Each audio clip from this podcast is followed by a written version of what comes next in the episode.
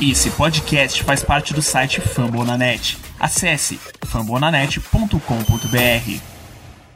Um bom dia, boa tarde, boa noite para você, cara amigo ouvinte. Está no ar mais um episódio de No Terrão. Como você já conhece, é o braço do podcast do Black Yellow Brasil, sem edição, sem firula, sem nada aqui, apenas a minha voz para poder trazer as últimas notícias a respeito do Pittsburgh Steelers. O meu nome é Ricardo Rezende. Como você sabe, o podcast Black Yellow Brasil está de férias temporariamente, mas em breve estaremos de volta para poder acompanhar absolutamente tudo a respeito do draft e do free agents do Pittsburgh Steelers. Enquanto isso, estaremos aqui dentro de No Terrão para poder trazermos e comentar também a respeito das últimas notícias envolvendo a franquia. E no episódio de hoje, a gente vai falar a respeito das últimas movimentações envolvendo o corpo técnico da equipe, a comissão técnica da equipe, que, como já sabem, teve algumas mudanças. Chegada de novo técnico de wide receivers, chegada de um novo técnico de linha ofensiva e o Terrell Austin assumindo a posição do Kit Butler como coordenador defensivo da equipe. Então vamos seguir por ordem cronológica dos eventos, do que a gente teve em termos de contratação nessa última semana. No dia 8 de fevereiro, a equipe contratou o Frisman Jackson do mercado. Ele vai substituir o Ike Hilliard, que teve seu contrato expirado, e o Steelers decidiu não renovar com o técnico de posição de wide receivers. Eu diria que isso aqui foi a mais surpreendente,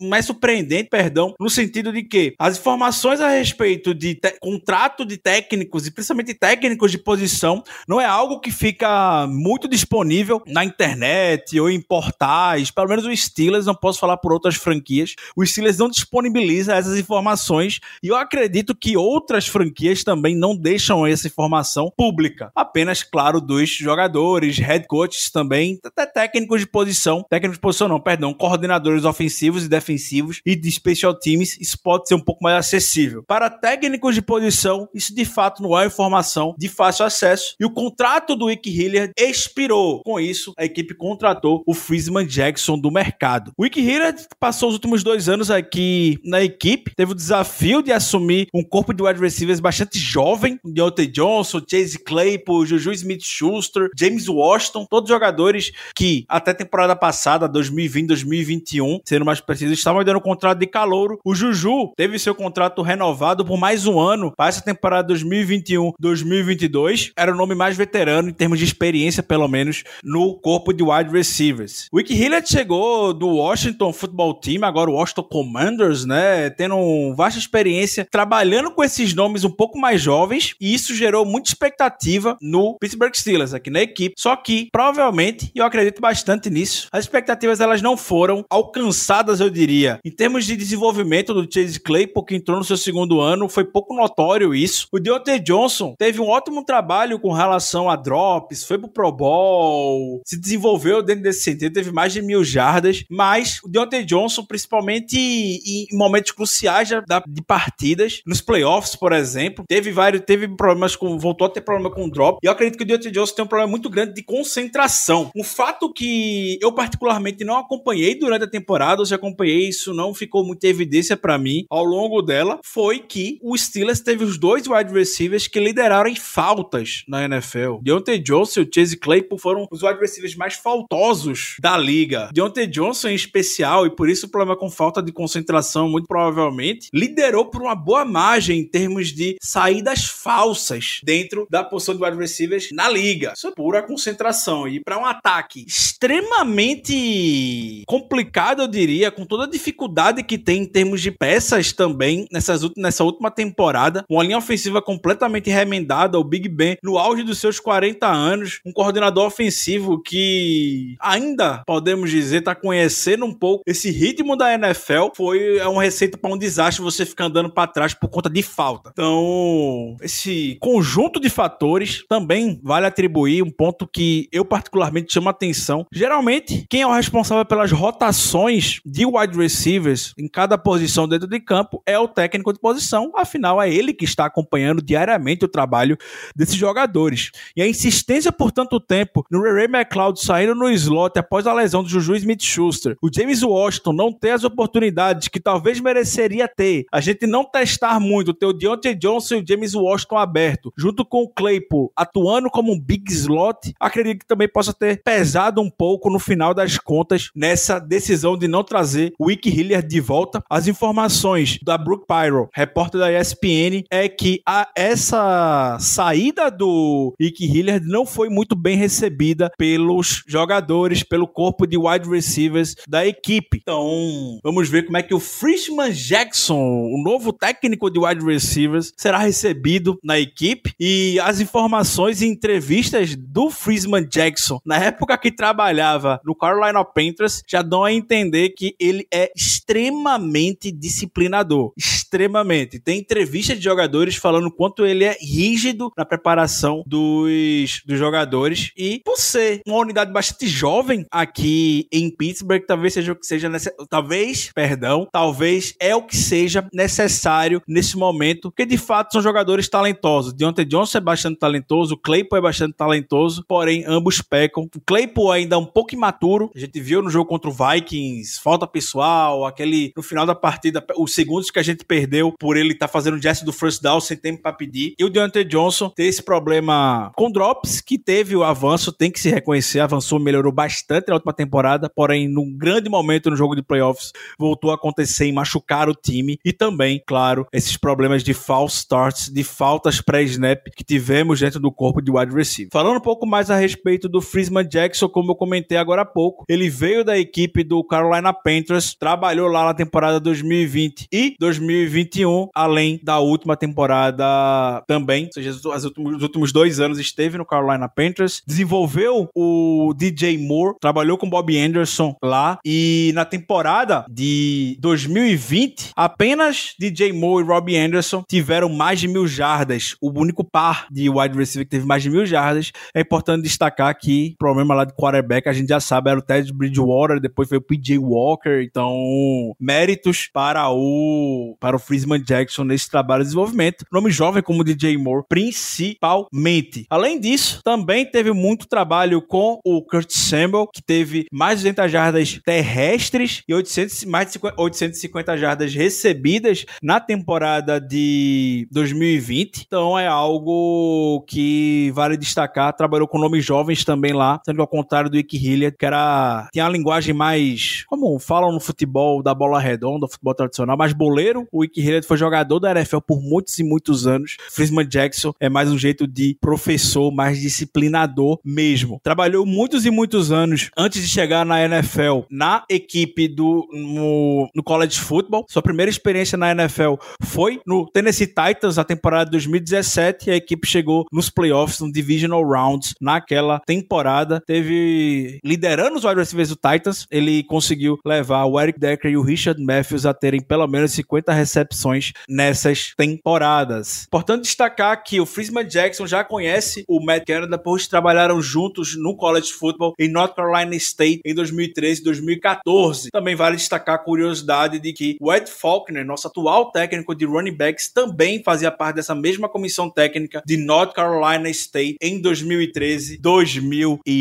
Então, seja muito bem-vindo ao Frisman Jackson, que possa contribuir aqui com esse jovem corpo de wide receivers que temos aqui e que provavelmente será reforçado via draft nessa próxima temporada. Mais um jovem deve chegar para essa sala de wide receiver, já que o James Washington muito provavelmente não terá seu contrato renovado com a equipe. Passando do Frisman Jackson, o anúncio dele foi no dia 8 de fevereiro. A equipe anunciou no dia seguinte, no dia 9 de fevereiro, oficialmente a contratação ou promoção do Terrell Austin para o cargo de coordenador defensivo, uma posição que a equipe esteve bastante ativa no mercado, que chegou a conversar com Patrick Graham, que estava cotado para ser head coach no Giants, onde ele era coordenador defensivo, e do Minnesota Vikings também, nome bastante forte, eu diria, além do Chris Richard, técnico de secundária da equipe do New Orleans Saints, um dos nomes mais badalados nos últimos anos. Então a equipe foi pro mercado, diria que o nível foi bastante alto de competição para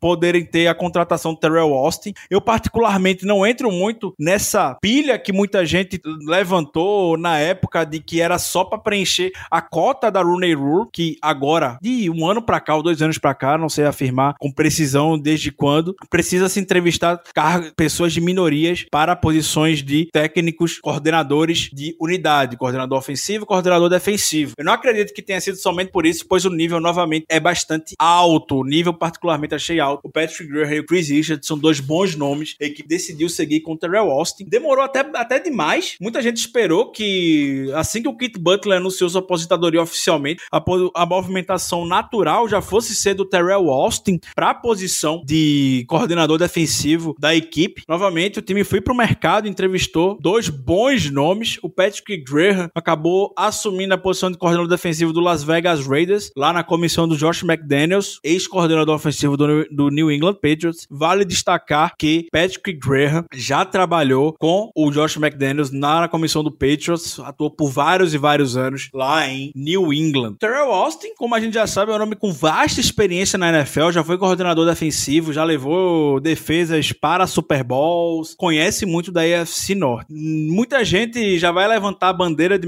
imediato que é mais uma contratação, uma promoção interna e tudo mais, mas ao contrário de alguns outros nomes, Terrell Austin, ele é, tem um currículo bom, bastante gabaritado, eu diria, para a posição. Terrell Austin, ele chegou no, no Steelers em 2019 para poder ser um assistente sênior da defesa e também atuar com a secundária da equipe. E desde que chegou para poder tomar conta principalmente da secundária, o a gente consegue identificar uma melhora muito boa. Claro, chegar do Minka Fitzpatrick também ajudou bastante isso, mas desde então a gente o, o Steelers ele é a equipe que menos cedeu jogos de 300 jardas aéreas na NFL, foram apenas quatro desde 2019. São apenas quatro jogos, jogos cedendo mais de 300 jardas aéreas, novamente, em uma liga que hoje visa muito, é uma Happy Pass League, uma liga é, onde os quarterbacks, claro, são os principais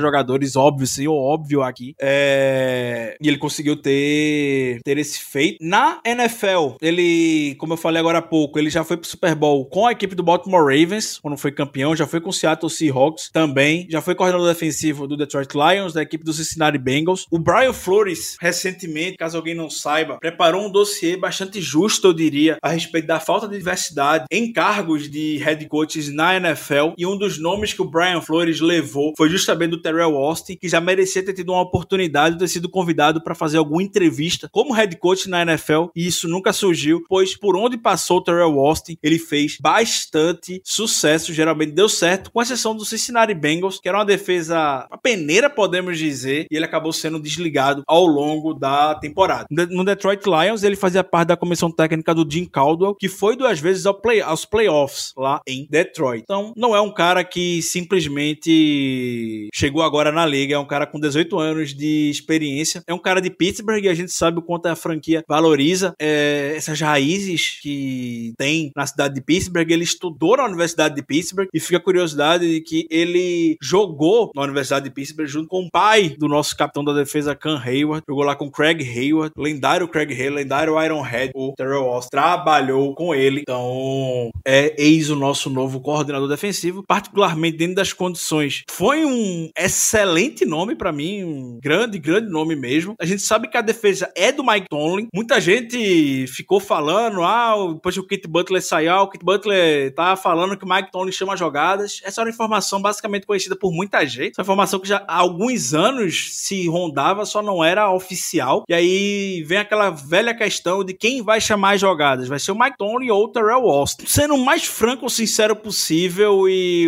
parafraseando até o que o Pat Rooney, segundo o dono da equipe, comentou, é uma decisão que vai caber totalmente à comissão técnica. Pode ser que com a chegada do com o Terrell Austin agora como coordenador defensivo, ele venha chamar jogadas, mas na minha visão, chamar jogadas é só o pico. É só uma decisão que tem que ser tomada na hora do jogo. O coordenador defensivo vai estar tá lá para poder preparar jogadas, preparar jogador, é, fazer os devidos ajustes e tudo mais. E esse é um dos pontos que eu mais caio em cima na defesa, que é justamente essa falta falta de ajustes ou a demora em haver ajustes para acontecer. Uma vez que você tem seu técnico chamando jogadas, naturalmente você espera que o seu coordenador defensivo venha ter mais inputs a respeito disso. O Kit Butler tinha?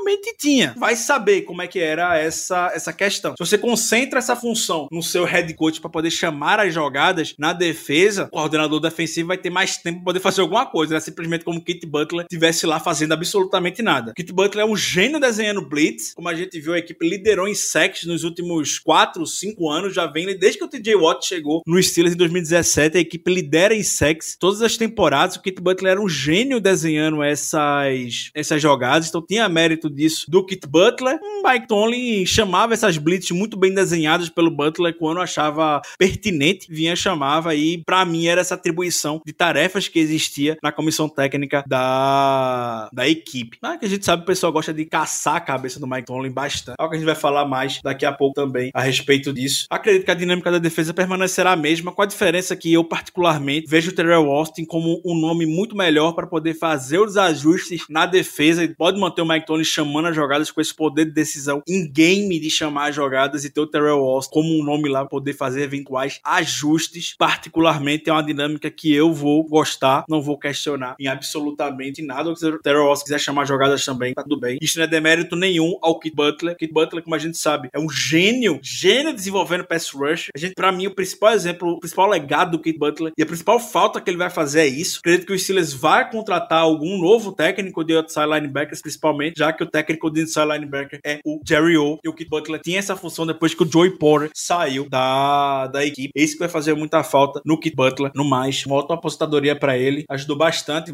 Era um dos nomes mais antigos na comissão técnica da equipe. Foi bastante leal. Esperou muitos anos embaixo da asa do Dick LeBeau para poder assumir a posição de coordenador defensivo. E, particularmente, para mim, ele fez um trabalho bastante ok, um bastante trabalho bom. Trabalho bom é, em termos de pressão quarterback e tudo mais. Pecou justamente em grandes jogos, principalmente em playoffs, em termos de ajustes e, e tudo mais. Terrell Austin, novamente, pela experiência que tem chamando jogadas, em, ter, em assumir posições um pouco mais, em ter, ter posições mais estratégicas pela liga. Então, acredito que a gente vai ter bastante sucesso com Terrell Austin dentro desse. Sim. E hoje, dia 15 de fevereiro, o Steelers anunciou finalmente a contratação do seu técnico de linha ofensiva, o Pat Meyer. Não é o nome que eu gostaria de estar falando aqui. Claro que a expectativa estava muito alta com relação ao Mike Munchak, ex-técnico de linha ofensiva da equipe, que estava no Denver Broncos. E uma vez que a comissão técnica do Denver Broncos foi desfeita, o Mike Munchak ficou disponível no mercado. Porém, ele acabou não vindo para os Steelers. Segue disponível. Sabe-se lá o que é que o Mike Munchak quer, se ele vai se aposentar. O Mike Munchak é o nome, já tem uma idade certa avançada. Vou até pesquisar aqui qual a idade do Mike Munchak. O Munchak ele tem 61 anos e o principal motivo que levou ele a sair do Steelers não foi demissão, como o pessoal gosta de falar,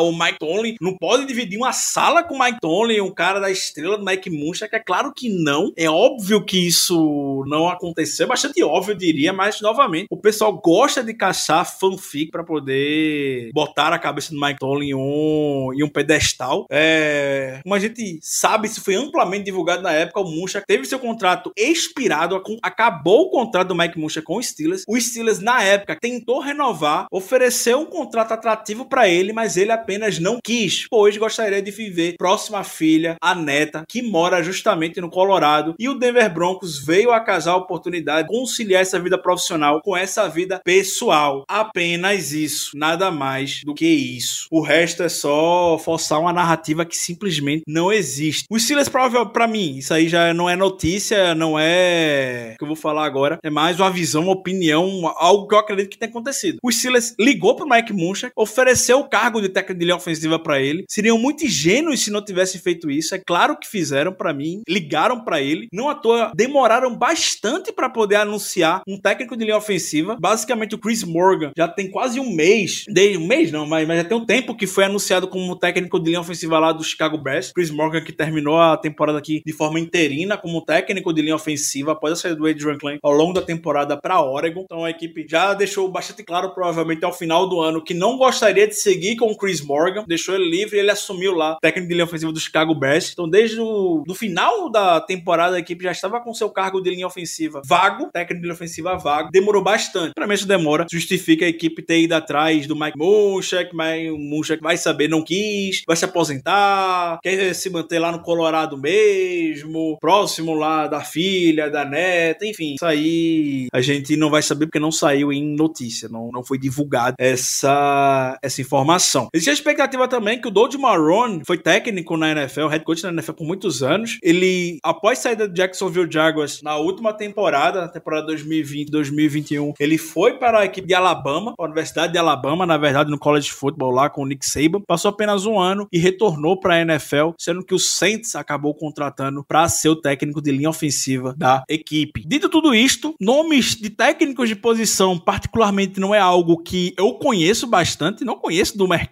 de técnicos de posição. É, não, não são nomes expoentes como técnicos, coordenadores ofensivos defensivos e até de special teams em algumas equipes. São nomes bastante discretos, temos disso. Só quem acompanha a equipe sabe mesmo, e por isso que a gente gosta tanto do Mike Munchak, pelo sucesso que ele teve aqui em Pittsburgh. É... E o time foi e contratou o Pat Meyer, que era o nome que estava disponível no mercado, um dos nomes que estavam disponíveis no mercado. Não conhecia esse cidadão até hoje, nunca tinha ouvido falar a respeito dele. Isso não quer dizer necessariamente que ele vai fazer um mau trabalho. Eu, particularmente, gosto bastante da tempo ao tempo. Pat Meyer, ele já é um nome bastante experiente, ao contrário do Adrian Klein, que tinha mais experiência no college football. O, o Pat Meyer já tem experiência no Chicago Bears, no Buffalo Bills, no, no Los Angeles Chargers, na equipe do Carolina Panthers, que era a equipe ao qual ele trabalhava nas últimas duas temporadas. É... E até abrir aqui a nota que o Pittsburgh Steelers divulgou hoje a respeito da contratação dele, para poder conhecer um pouquinho mais a respeito do trabalho, trabalho dele. Bastante sucesso na equipe do Los Angeles Chargers e no Chicago Bears. O Chicago Bears ele chegou a liderar a linha ofensiva e o Matt Forte lá para ser o principal jogo terrestre na NFL. Ele também participou do desenvolvimento da linha ofensiva que bloqueou para o Melvin Gordon lá no, lá no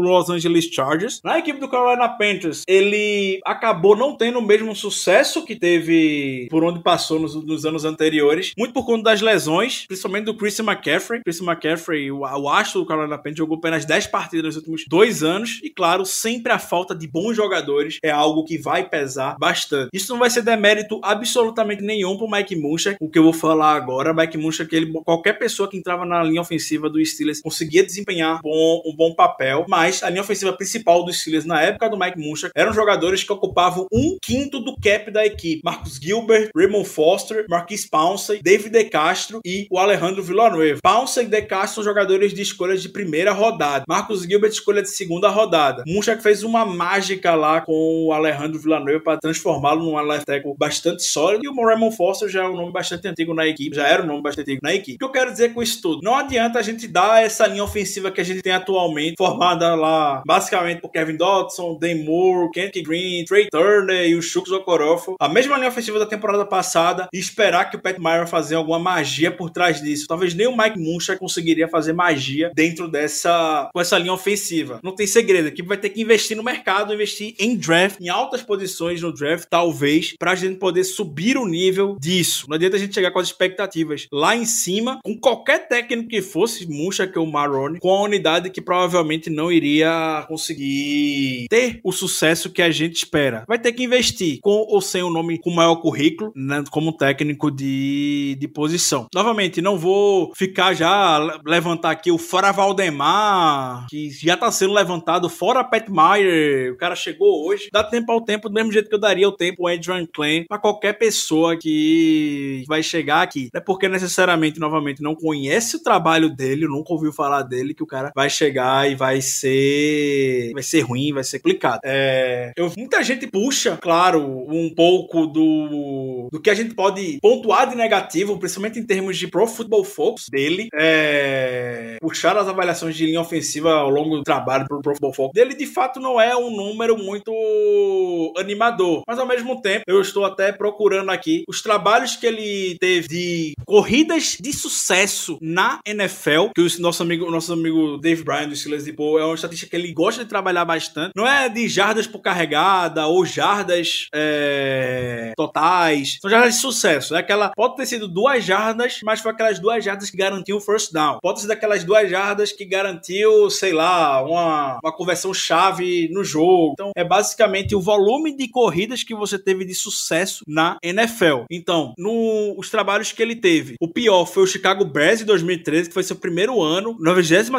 posição, e desde então ele vem ficando top 15 na NFL. Ficou em 2000, ficou com, em oitavo lugar em 2014 com Bears, 2015 em 15 lugar com Bills, em, décimo, em 2016 ficou primeiro lugar com Bills, no Chargers chegou a ficar em nono lugar, com essas desgraças de linha ofensiva e sem o Christian McCaffrey no Panthers, ele conseguiu ficar em 15 e 12 lugar em termos de corridas de sucesso. E é algo que a gente precisa bastante hoje aqui na, na equipe, enfim, como todo mundo já deve imaginar. Nos últimos anos, um verdadeiro sufoco a gente conseguir até pequenas jardas, pequenos avanços para converter terceiras, quartas, quartas descidas que a gente não não conseguia. É... É.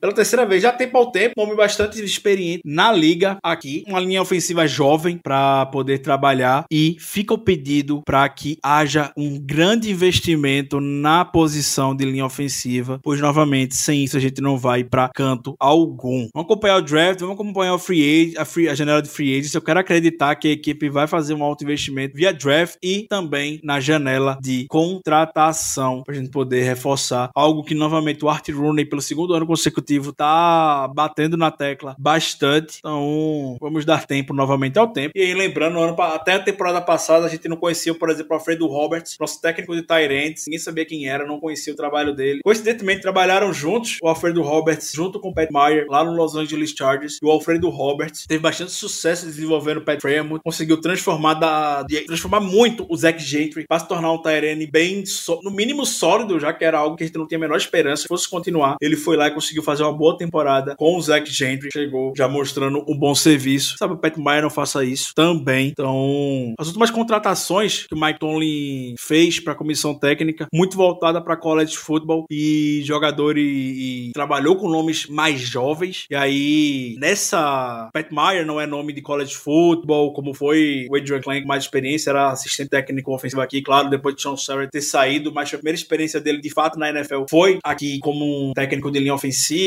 É, Matt Canada, nosso coordenador ofensivo atual, o Ed Faulkner, nosso técnico de running back atual também veio do college football. Grady Brown, nosso técnico de cornerbacks, também veio do, do college football. É, o, o Tom Bradley, que não é, faz mais parte, foi técnico antes do Grady Mac, antes do Grady McBrown, seu técnico de cornerbacks. Ele atuava na secundária junto com o Terrell Austin, era um nome também que passou muitos anos, a vida toda no college football, basicamente. Então, as últimas. É, o Tom viu na contratação de olhar muito pro college football e nessa off-season ele passou a olhar mais para nomes experientes na NFL quando a gente olha o Freeman Jackson e o Pat Meyer, dois nomes consagrados e com bastante experiência aqui na, na NFL. No próximo No Terrão, vamos falar um pouco a respeito dos candidatos a General Manager da equipe. Então fique ligado no feed do Black Yellow Brasil, que a qualquer momento estará disponível para você. Lembrando que em breve estaremos de volta. Não deixe de acompanhar nossas redes sociais, Instagram Black Yellow BR, Twitter Black Yellow BR. Por hoje é só. Um grande abraço para todos. Até a próxima.